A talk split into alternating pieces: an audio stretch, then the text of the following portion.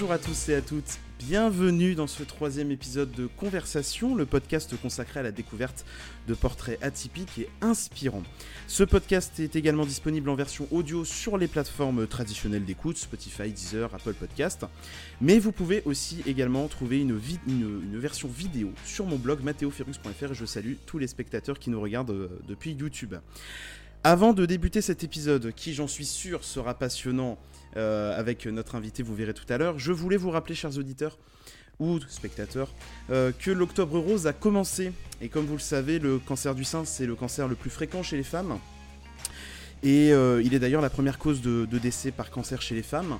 Alors je, rappelle juste les chiffres de la Ligue du cancer, 60 000 nouveaux cas détectés chaque année, 12 100 décès dus au cancer du sein par exemple en 2018. C'est donc l'occasion de vous rappeler que chaque femme âgée de 50 à 75, 70 euh, ans peut agir pour sa santé toute l'année en participant euh, à un dépistage du cancer du sein entièrement pris en charge, euh, et ce tous les deux ans. Donc un cancer du, sein a, 90% de chances d'être guéri s'il est détecté tôt. Alors vraiment, n'hésitez pas. Et d'ailleurs, si vous le souhaitez, vous pouvez aussi faire un don à la Ligue contre le cancer sur don.ligue-cancer.net pour soutenir la recherche contre le cancer du sein et également aider les personnes malades ainsi que leurs proches. Merci pour votre soutien à la recherche. Pour ce troisième épisode, j'ai le plaisir de recevoir Anne-Virginie Selsac. Bonjour. Bonjour Mathéo, je suis ravie d'être là. Merci beaucoup. Merci d'avoir accepté mon invitation. Alors Anne-Virginie, vous êtes directrice de recherche au CNRS, le Centre national de la recherche scientifique, et vous travaillez depuis 2007 au sein du laboratoire BMBI, biomécanique et bioingénierie de l'Université de technologie de Compiègne, l'UTC. Euh, d'abord en tant que chercheuse, puis depuis 2018 en tant que euh, directrice de recherche. Alors je n'ai pas plus détaillé euh, votre parcours pour que, pour que vous puissiez vous, nous en parler par vous-même, parce qu'il est dense, et qui de mieux que vous nous le raconter. Alors, est-ce que vous pouvez nous présenter votre parcours universitaire et professionnel euh, pour ceux et celles qui nous regardent ou qui nous écoutent? Avec plaisir. Mais j'ai commencé par euh, faire une, école d'ingénieur. J'ai commencé peut-être déjà, on va, on va revenir même un petit peu avant. J'avais fait un bac et puis comme beaucoup euh, d'entre nous, mais j'aimais tout. Donc c'est vrai que c'est pas simple dans ces cas-là euh, de, choisir. Et donc j'étais acceptée à Sciences Po, j'étais en classe prépa. Et puis le, destin a fait que la rentrée de, Sciences Po était deux, trois jours après, quelques jours après celle des classes préparatoires. Et donc, voilà, j'avais commencé du coup les classes préparatoires et puis j'ai décidé que quand on commence quelque chose, on le finit. Et c'est ça qui a fait que j'ai opté pour partir en sciences et pas aller vers les relations internationales ou des sciences politiques ou quoi que ce soit. Ça, c'est, voilà, j'ai pris ça comme critère de choix. Je suis pas sûre qu'il était bon, mais ça m'a mené là quand même. voilà, donc j'ai fait les classes prépa, j'ai les, les, concours de manière tout à fait classique et j'ai fait une école d'ingénieur à Grenoble en mécanique des fluides. Et puis, voilà, les, années, deux années, deux premières années sont passées, j'avais pas encore découvert la biomécanique. Et puis, je voulais aller en dernière année à l'étranger. Vraiment, je conseille à tout le monde de, partir, de faire une expérience. Moi, je suis partie à San Diego, à UCSD, donc University of California San Diego. Et donc, j'ai passé un an en échange. Et là, bah, dès le premier jour, j'avais découvert la biomécanique. Et en fait, j'y suis restée. J'ai fait ma première année, cette année-là d'échange. Hein, et j'ai eu mon diplôme d'ingénieur au bout de ça. Et au bout de l'année, après, je suis restée faire ma thèse. Voilà, après les quelques années de thèse, j'ai en fait aussi fait ma thèse en co-tutelle de thèse, donc j'ai aussi le, diplôme français que mmh. j'avais fait à l'école polytechnique. et après, je suis partie en Angleterre, donc sur un poste permanent de maître de conférence, qui s'appelle lecturer là-bas. Et, et à peu de temps après, j'ai aussi eu le concours du CNRS. il a fait que je choisisse, et donc au bout d'un an et quelques, je suis rentrée. et depuis, je suis à Compiègne, au CNRS. Et ça, on en parlera euh, justement tout à l'heure. Alors, euh, dans une page du journal Dernière Nouvelle d'Alsace, publiée le 27 janvier 2016, euh, il est indiqué que vous, vous, rêviez archéologue ou diplomate. Et alors, comment vous vous êtes dit, tiens, je préfère la science?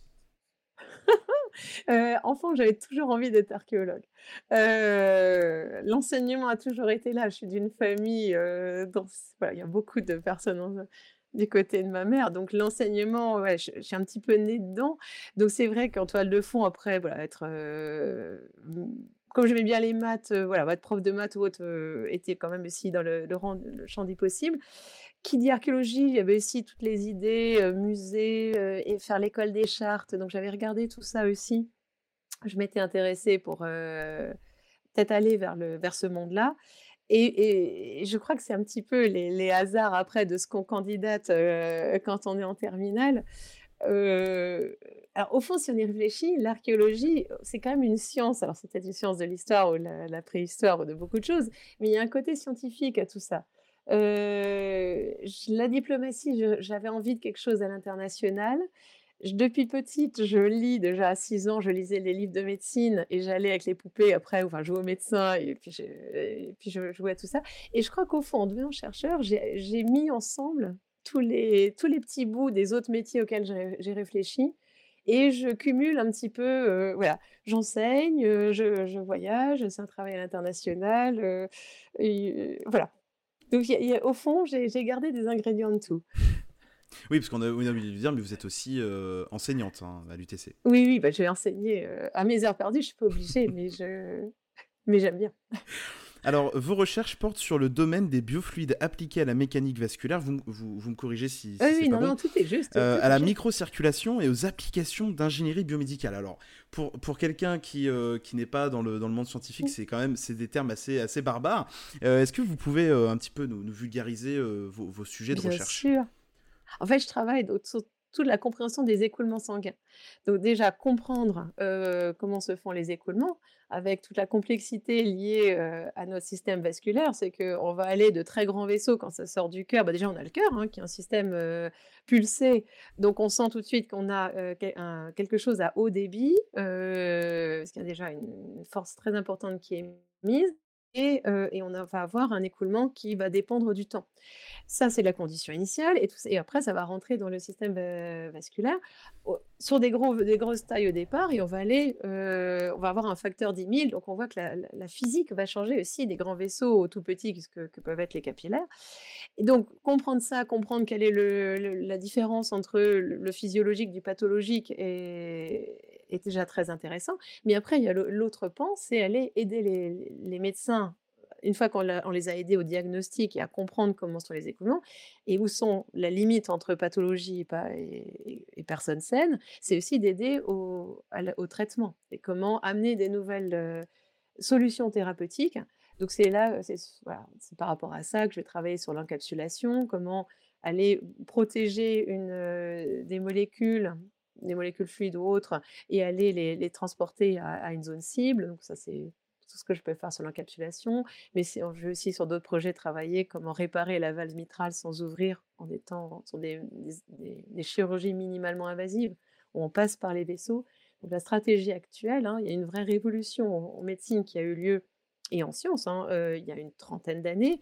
C'est que maintenant on va on ne va plus faire de chirurgie ouverte dès qu'on peut et on va essayer de privilégier des voies très peu invasives.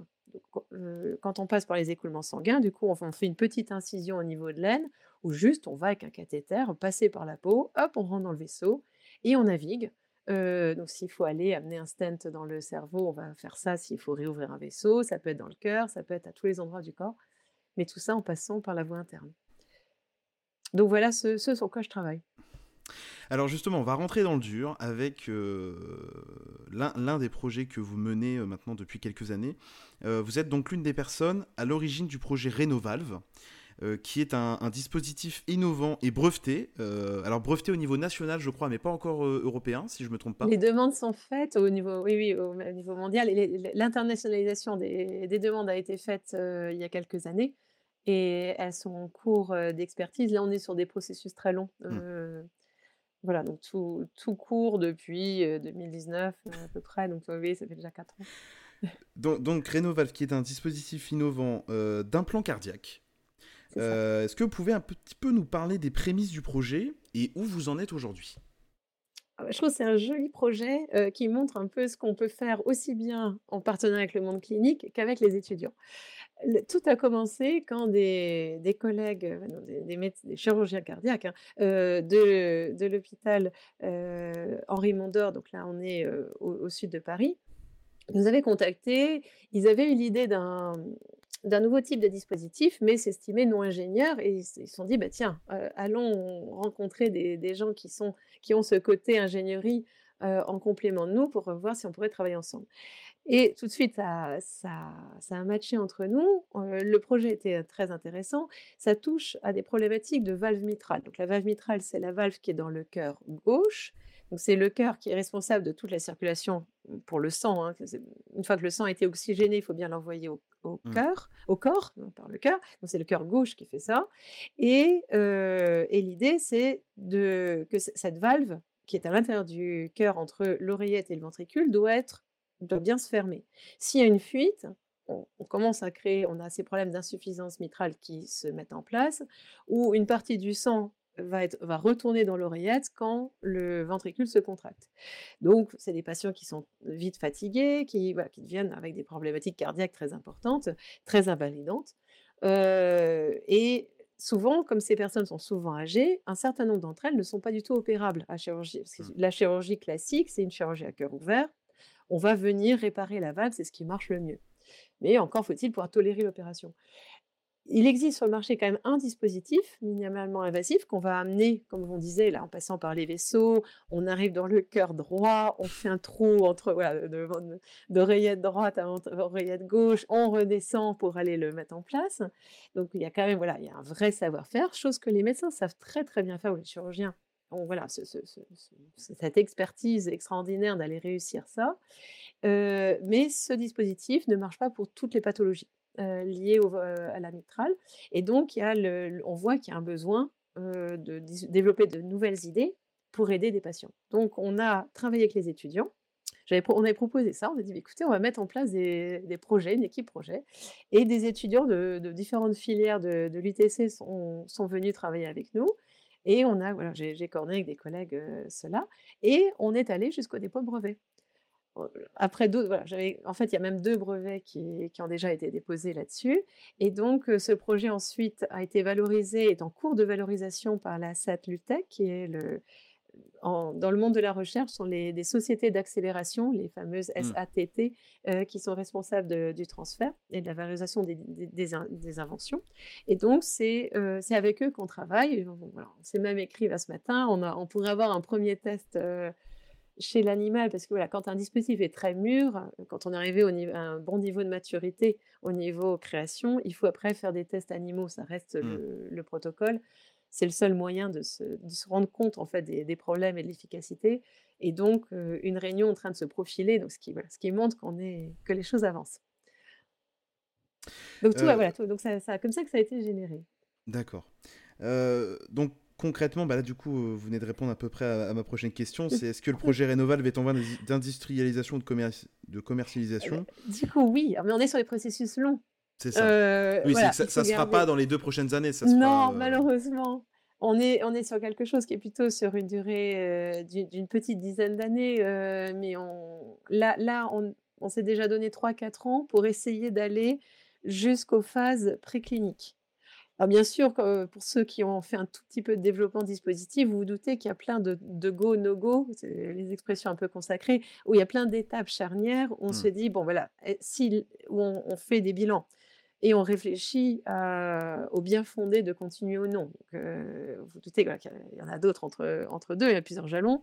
Et après, mais si, si tout se passe bien et si on arrive à tout dérouler, on arrivera dans bah, ça fait déjà une année à peu près que le projet court, donc il resterait encore trois ans. Et, dans trois ans, on a les financements en fait pour financer toute la création du dispositif, la, fin de la, et aussi en phase d'industrialisation, hein. parce que là on le crée pour, dans le but de l'industrialiser. Donc il faut, il faut aussi, ça, change quand même la réflexion. Et, et de deux, l'optimiser via pour que ça soit très efficace d'un point de vue pratique, hein, d'où les tests sur animaux. Et, et, normalement, dans trois ans, on devrait arriver à l'étape où après, il faut passer à l'homme. On aimerait avoir finalisé les tests animaux. On a le financement pour, en tout cas. Bon, c'est super. Donc voilà, donc ça avance. Euh, alors vos recherches et celles de vos collaborateurs sont mondialement reconnues. Hein. Le, CNRS parle notamment de référence mondiale dans son domaine en parlant de vous. Euh, et vous avez remporté de nombreux prix et récompenses. Médaille de bronze du CNRS en 2015. Trophée des femmes en or en 2015, Ordre national du mérite en 2016. Alors moi, c'est pareil, j'ai appris, des, appris des choses.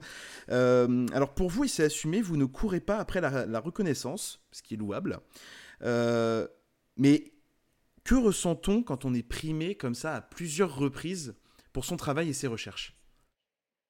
D'abord, D'abord, beaucoup d'étonnement. Euh, parce que bien sûr, la première chose, je crois que si, on fait ce métier, on ne fait pas ce métier pour avoir des récompenses. Euh, mmh. et, on est dans, je suis dans un métier où il y a, assez peu de gens qui vous disent euh, Ah bah tiens, tu as bien travaillé ou c'est bien ce que tu fais. c'est quand même assez rare. donc, il vaut mieux être automotivé voilà, et sans, attendre quoi que ce soit.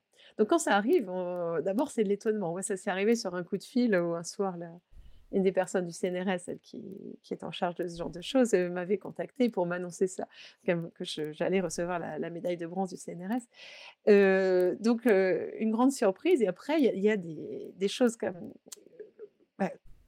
qui sont totalement euh, exceptionnel et hors norme. Quand je pense au, trophée euh, des femmes en or euh, que tu as cité. vous avez, vous, avez partagé le, vous avez partagé quand même le tapis avec, avec les. Alors je crois qu'il y avait Léa Salamé. il y avait quand même des, des Bérangère Krief. Bérangère Krief, il, y avait, des très beaux noms. C'est vrai. Et, et, là, ça s'est joué. C'était un mail, c'était, je crois, un soir j'ai failli jeter, parce qu'on a beaucoup de spam, hein, comme je je suis pas la seule. Hein. Mais donc, c'est un message avec une copie, euh, un message collé, euh, une image collée. Le texte, en fait, avait été collé. Et du coup, ça avait vraiment une tête de spam. Mais à la dernière seconde, avant que je ne, je ne, l'efface, mon doigt, mon cerveau a arrêté mon doigt. Je me suis dit, tiens, on va quand même lire. Euh, et en fait, c'était pour m'annoncer et d'abord, j'ai cru quand même à une erreur, parce qu'on m'annonçait que j'avais été, bah, que je faisais partie des trois nominés pour le prix des, femmes en or côté recherche. Et, ben, donc après avoir contacté les gens, non, c'était pas une erreur, hein, c'était, pas un canular. Et, en fait, l'histoire, c'est vrai, comme quoi, l'étonnement continue quand. en fait, il y avait dix prix, je crois, et il y avait en plus la possibilité, enfin, ils décernaient le prix du public donc ça, c'était tout le monde pouvait voter pour aller choisir parmi toutes les personnes sélectionnées le, la personne qui... Et en fait, j'ai été sélectionnée pour les deux. Je pouvais donc concourir aussi pour le prix du public et étonnamment, je l'ai reçu. donc là, donc là mon étonnement, oui, c'est le genre de choses qui normalement n'arrivent pas. donc c'est des moments il faut, le prendre avec beaucoup de philosophie et, c'est des expériences de vie tout à fait extraordinaires. C'est des rencontres, c'est un week-end comme ça, parce qu'à l'époque, c'était, euh, on a pris un train affrété spécial Femmes en Or. Donc, on est parti de Gare du Nord avec un train, un TGV euh, euh, étiqueté pour ça. et on est parti à Voriaz pour un week-end, en fait, tout un week-end tous ensemble. Et la remise, la cérémonie a eu lieu là-bas. Et donc, d'être comme ça, voilà, mais du coup, et tout le monde était là, tous, les, tous des, gens que je ne vais jamais côtoyer sinon, hein, mmh. évidemment. et donc, voilà, c'est, c'est juste un autre monde et, et, des, week-ends, voilà. et, pour l'Ordre national du mérite, alors ça s'est passé comment? J'ai juste, alors je, ne sais pas qui m'a. donc il faut que donc, comment les gens le reçoivent On est, on est nommé. Euh, il y, a une proposition. On est proposé, peut-être plutôt le mot serait là. Euh, c'est que les, grands instituts de recherche vont proposer des noms. Et après, euh, ça va au ministère ou je ne sais pas où. D'autres gens vont après regarder et faire un choix. Mais suite à ça, moi je l'ai su quand j'ai été contactée par la personne des, services généraux, de, enfin, la, police, mais ceux qui mettent les mènent les enquêtes, puisqu'il y avait enquête sur moi. Et, donc ils voulaient me rencontrer. et donc, j'ai proposé de venir au laboratoire. Il est, donc, on s'est rencontrés ici. Et puis, j'arrive au bout du couloir. Et puis, il me dit, et puis je viens vers lui. Et en fait, il ne s'attendait pas du tout à ce que ce soit moi, parce qu'après, après, il me l'a dit, il m'a dit, je m'attendais à ce que vous soyez beaucoup plus âgé. Donc, du coup... Donc, voilà. D'accord, c'est très drôle. Donc il croyait que j'étais l'étudiante qui lui informait que je Donc voilà, non, mais c'est marrant. C'est vrai que tous ces petits moments euh, ont toujours un petit côté euh, cocasse. Il faut, faut savoir garder, euh, voilà, regarder ça aussi avec une petite pointe d'humour, évidemment, il ne faut pas l'oublier. vous paraissez quand même aujourd'hui très à l'aise. pourtant, vous avez confié lors de votre portrait aux, femmes en or, justement, que vous aviez dû vous dépasser au niveau de la timidité, car vous étiez une enfant timide. Alors comment vous euh, Moi j'ai dit pour tous les gens ah oui pour tous les gens qui seraient éventuellement euh, timides et, euh, et, voilà qui comment vous vous avez fait pour pour vous dépasser sur sur la timidité? J'étais d'une maladie d'une enfin, timidité totalement maladive. Ben, je crois qu'à un moment donné, il y, y, a effectivement eu la prise de décision que qu'il fallait en voilà, passer à autre chose, mmh. que c'était bien beau, mais voilà, qu'il y avait quand même d'autres choses que juste rester cloîtré, enfin, ou être, être, timide. Et donc, je, à un moment donné, effectivement, j'ai passé outre. Et comme après, heureusement, je vais pas trop me soucier des choses, parce que bon, faut pas avoir peur dans la vie aussi d'un tout petit peu de ridicule, d'un peu et, et, garder son âme d'enfant. Bon, je crois qu'après mon naturel est resté quand même. Euh, donc bon, je, je risque de dire une petite bêtise à un moment donné, ça peut arriver. En 2007, vous êtes euh, recruté donc au sein du, laboratoire biomécanique bioingénierie à l'université de technologie de Compiègne, où vous êtes toujours aujourd'hui. Euh, et si l'on suit votre parcours, on en a un petit peu parlé tout à l'heure, mais vous étiez maître de conférence à Londres au, University College. Oui. Pourquoi avoir fait le choix de partir à Compiègne? Ça a été la question. C'est une très bonne question. Donc, cette question m'a été posée pendant le concours CNRS. Donc, pour rentrer au CNRS, c'est sur un concours qui est difficile. Donc, ce genre de choses, on en a encore parlé ce matin. Euh, voilà, euh, c'est des concours très difficiles à avoir. Donc, vaut mieux pas espérer l'avoir parce que c'est voilà le voir comme un, miracle si jamais ça se produit et qu'on arrive à l'avoir, parce que c'est vraiment des postes très compliqués à avoir. Et donc j'avais candidaté euh, une première fois, j'étais encore en thèse en fait quand j'avais candidaté la première fois. Bon, J'étais toute jeune, j'avais encore pas mon diplôme, ça n'a pas marché. Je... Et, mais étonnamment, je l'ai eu la deuxième fois. Parce que l'année d'après, j'ai recandidaté, euh, alors que je venais tout juste d'avoir l'acceptation en fait en Angleterre. Ça, mmh. c'est... Mais des collègues, même anglais, m'avaient conseillé. Ils m'ont dit écoute, tu sais pas encore, comme j'étais pas encore dans le, mon poste en Angleterre, et tu sais pas comment ça va être. Euh, et donc, il m'avait conseillé de, lancer, de quand même réaliser le dossier, l'envoyer on ne, sait, on ne sait jamais dans la vie. Donc j'ai suivi le conseil, je l'ai fait. Dieu sait que j'avais déjà l'acceptation, hein, mais, mais voilà, mais j'étais pas en poste encore. Et donc, euh, et après, euh, j'ai eu l'oral, et là, à l'oral, le, parce qu'il y a une personne du, jury qui est rapporteur, le rapporteur m'a posé exactement cette question. Donc, il me l'avait tourné, c'était très joliment tourné. Il me dit Bon, si je comprends bien, euh, donc vous étiez à San Diego, à Paris, à Londres, et maintenant vous allez à Compiègne. Donc, si je comprends bien, Compiègne est la ville des Lumières pour vous. Donc, euh, donc j'y avais répondu, et je pense que la, remarque marche toujours, que j'avais dit non, c'était une ville impériale. Euh, voilà, donc c'est vrai, c'est une ville impériale, c'est factuel. Euh, et après, pourquoi Compiègne? C'était, c'était, c'était important d'aller, à mes yeux, d'avoir une prise de risque. Mmh. j'ai voulu apprendre des choses que je ne savais pas encore faire. Je n'avais jamais travaillé aux échelles micro, euh, de tout ce qui est microfluidique, d'aller regarder les, voilà, dans des capillaires, dans des choses aux toutes petites échelles. Euh, et j'avais fait un peu de numérique, mais mon projet avait quand même, ma thèse était expérimentale, donc j'avais principalement fait de l'expérimental. Donc j'ai voulu, je me suis, je suis allée vers la difficulté, vers un projet à dominance de numérique et sur, le sur les échelles micro que je ne connaissais pas du tout. Euh, du coup, il y a une phase d'apprentissage, parce que bon, bien sûr, il faut quand même euh, deux ou trois ans pour se mettre, euh, relancer, créer de nouvelles choses dans ce tout nouveau domaine. Mais je pense que le pari était gagnant parce que ça m'a permis de, du coup de balayer tout le spectre. Mmh. Euh, et vraiment d'avoir maintenant, voilà, d'être capable de, faire des études à toutes les échelles, avec tous les moyens, qui soient numériques, expérimentaux, enfin, de, vraiment d'avoir toutes les facettes et de pouvoir faire des dialogues entre les, les différentes modalités en fait. Donc je ne regrette rien, évidemment.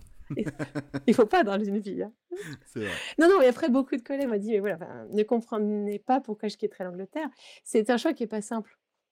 Euh, parce que voilà, quand on a, quand, on a deux, deux belles perspectives euh, possibles, et il faut jamais réfléchir. Et, si j'étais, bien entendu, c'est pas du tout mon style. Euh, mais mais j'ai toujours senti que qu'il y avait plein de choses à faire et travailler au CNRS est tout à fait merveilleux.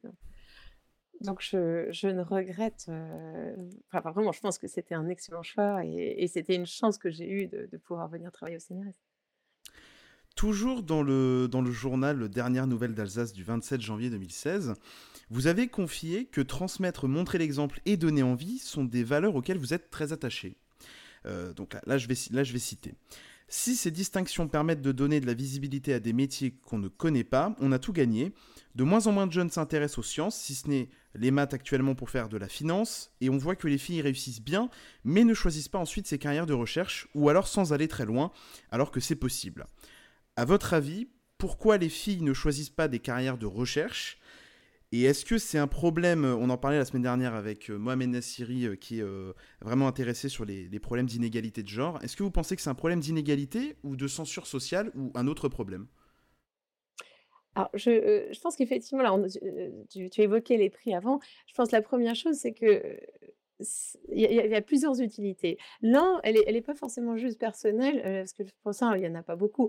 Mais si, je trouve déjà le, toutes ces choses-là et de mettre la en lumière euh, des travaux, ça va, ça va déjà récompenser toute une équipe. déjà, il faut, mmh. faut penser qu'on est sur un travail d'équipe euh, et il y a, y a, quand même y a beaucoup de monde qui se cache derrière, quoi que, voilà, quels que soient les projets que je vais mentionner, etc. Euh, y a oui, Rénoval, vous n'êtes pas seul, il y a, y a, beaucoup, ah de, y a beaucoup de gens autour voilà, de vous. exactement. Et c'est vrai pour tout. Donc je crois qu'il faut voilà, absolument voilà, rappeler ça, c'est que euh, déjà, ces projets ne sont pas en mon nom, ils sont au nom de beaucoup de personnes. Mmh. De deux, je crois qu'effectivement, il faut absolument casser certaines... Euh, euh certains schémas, peut-être, tout simplement. Je crois qu'une des premières choses, il est déjà dans ce que les jeunes ont envie d'être et de devenir. Donc, une des premières problématiques, c'est de, changer les a priori, non seulement des gens, mais aussi de, toutes les personnes autour.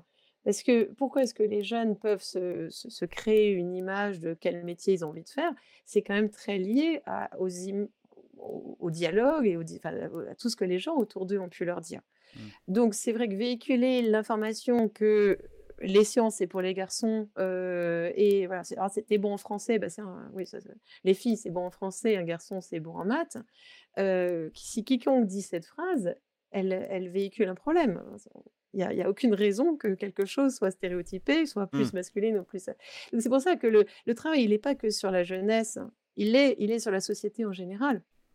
Euh, donner, en, donner envie et, et, et, faire comprendre que, que juste partir du principe de l'égalité, que tout le monde a toutes ses chances, que tout le monde peut tout faire, euh, et que chacun doit trouver sa voie juste par rapport à ce qu'il aime, euh, et non pas par rapport à, des barrières qu'on peut artificiellement se mettre. Donc je crois que voilà, je, suis beaucoup là-dessus. C'est vrai qu'il reste évidemment euh, des choses à faire, mais aussi bien côté homme que côté femme, parce qu'on on sait bien qu'il y a des femmes qui peuvent empêcher d'autres femmes de monter, ou qui peuvent être parfois mettre plus encore de bâtons dans les ronds que d'autres. Donc voilà, il ne faut pas non plus avoir un discours trop figé à dire «Ah, c'est les hommes qui empêchent. Mmh. je pense de nos jours, c'est plus forcément vrai. Mais il n'empêche que certaines réformes, là, il faut aussi faire attention à comment on fait les réformes du bac. Il faut, sachant comment est la donne, il ne faut pas en fait pousser à ce que les filles n'aient plus, oui, et moins envie encore qu'avant de prendre les filières de mathématiques parce que trop mis voilà, pour une petite élite, hein, vous voyez, pour quelque chose de, c'est l'idée de la niche en fait. Le problème c'est si c'est trop une niche, elles vont encore avoir moins tendance à le choisir et derrière elles vont se fermer des opportunités. Donc il y, a, vraiment de, voilà, encore plus peut-être de nos jours avec la nouvelle mouture du bac, un besoin de, que, de, faire connaître ça et que des jeunes filles se projettent hein, ce genre de choses. Et là, c'est vraiment, je, je crois que c'est ça. Si ça peut juste servir, c'est l'idée de l'exemple, hein, du role model en anglais. Mmh. C'est juste, les gens peuvent savoir qu'on peut faire ces filles, on peut faire ça, on peut, on va voir ces métiers en étant heureux, voilà, avec, heu et de projeter en fait, on donner envie, heu, juste en disant: «Bah tiens, oui, ça a l'air ça a l'air ça a l'air chouette là sur ce sur quoi elle travaille». Bah, je crois que là, on a on a gagné beaucoup. Alors c'est c'est c'est la ma dernière question et c'est aussi le moment un petit peu, heu, esprit critique, ouvert, réponse questions un petit peu ouvertes. Que pensez-vous de l'état de la recherche scientifique en 2023? Est-ce que vous avez assez de moyens, vous, en laboratoire, pour, heu, mener à bien vos recherches? Heu et est-ce qu'il faudrait promouvoir encore plus la recherche scientifique à vos yeux? Alors la réponse est oui, évidemment. Mais la réponse est oui surtout, je dirais. Oui, on a les moyens. Oui, la recherche va bien. Bien sûr, on peut toujours chercher du mieux partout. Mmh. Et je crois qu'il faut faire attention de pas aller regarder si l'herbe est plus verte ailleurs ou si elle a été plus verte en d'autres temps et cetera. Il faut savoir prendre la donne telle qu'elle est et en faire le et juste faire au mieux avec ce qu'on a, mais par contre espérer, voilà, que les choses progressent, heu, dans le sens dans un sens positif. Donc c'est vrai que, heu, la recherche va quand même bien. On a des laboratoires qui tournent, on a du matériel, on a on a on a un esprit d'entraide. Je crois qu'une des forces de la, la recherche en France, c'est de travailler tous ensemble, d'avoir un collectif. Heu, un laboratoire est un collectif, on n'a pas de frontières, on peut utiliser tous les dispositifs, même interlabos, enfin, on est, sur quelque chose de très ouvert et ça, ça donne accès à un champ de dispositifs qui est énorme. Heu, donc il y a vraiment beaucoup de belles choses à faire. On a encore des postes. Alors d'accord, on en a moins, on peut voilà, il y a plein de choses, mais mais il y en a toujours. postes, il y en a toujours. Il y a des débouchés, donc on peut faire carrière et heu, le métier de chercheur, heu, reste un métier fantastique. Alors, heu, donc je crois que oui, il y a j'espère qu'il y a encore plein de jeunes qui vont vouloir le faire. Eh ben, merci beaucoup Anne-Virginie Salsac d'avoir accepté mon invitation à venir, témoigner dans dans Merci Conversation. Mathéo. Heu, vous avez donc du coup un parcours très inspirant et je pense que je pense que ça va forte fortement intéresser, heu heu, les jeunes. Je rappelle que vous êtes directrice de recherche au CNRS et que vous travaillez à l'Université Technologie de Compiègne dans le laboratoire BMBI, biomécanique et bioingénierie. Avant de terminer cette émission, je vous rappelle, bien sûr, que la campagne de l'Octobre Rose, heu, a démarré. Heu, donc vous pouvez faire un don pour soutenir la recherche, les personnes malades et leurs proches auprès de la Ligue du cancer sur don.ligue-cancer.net. Merci pour votre soutien. Et si vous avez un parcours inspirant ou atypique et que vous souhaitez le partager, avec nous, envoyez-moi un mail à conversation au pluriel euh, donc Mathéo, euh, Mathéo classique, fe2rux.fr. Je prendrai une joie de vous répondre. À bientôt. Merci Mathéo.